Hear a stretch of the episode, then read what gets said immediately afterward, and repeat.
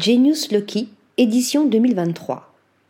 À travers son programme d'exposition, l'association Genius Loki fait dialoguer le patrimoine architectural et la création contemporaine. Chaque édition met en lumière des trésors cachés ou méconnus de l'architecture en donnant exceptionnellement accès à des lieux privés habituellement fermés au public. L'exposition Benoît Maire à l'atelier aux enfants, sous le commissariat de Marion Vignal, nous a ouvert les portes d'un site emblématique. Après la Villa Lange Volant choisie pour l'édition 2021, créée en 1927 par l'architecte et designer Gio Ponti, puis l'appartement d'Auguste Perret, conçu en 1932, cadre de l'édition 2022, Genius Lecky nous a convoqués pour cette troisième édition dans la maison atelier du peintre Amédée aux enfants, joyau architectural conçu par Le Corbusier et Pierre Jeanneret en 1923. Nous pénétrons ainsi dans l'une des premières réalisations du Corbusier, alors ami du peintre, située dans le 14e arrondissement de Paris, face au réservoir Montsouris. Caractérisée par une monumentale verrière d'angle, témoin des prémices du style moderne de l'architecte, cette maison atelier se dévoile par différents niveaux et espaces, pensés selon l'activité humaine. Ici, tout est question de hauteur.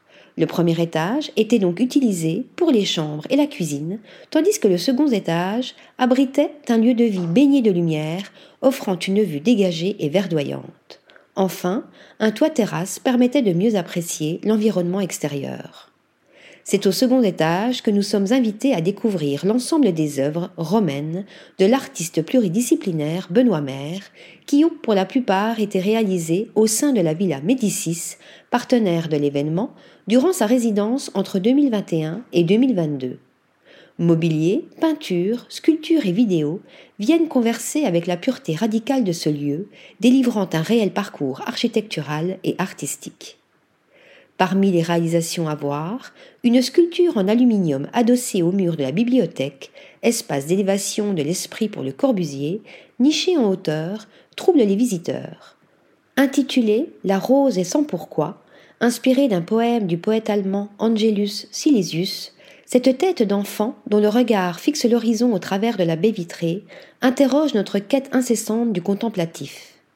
Autre réalisation de toute beauté, une lampe Médicis sur pied, en acier, reproduction à l'échelle un centième de la Villa Médicis, qui allie art, design et architecture.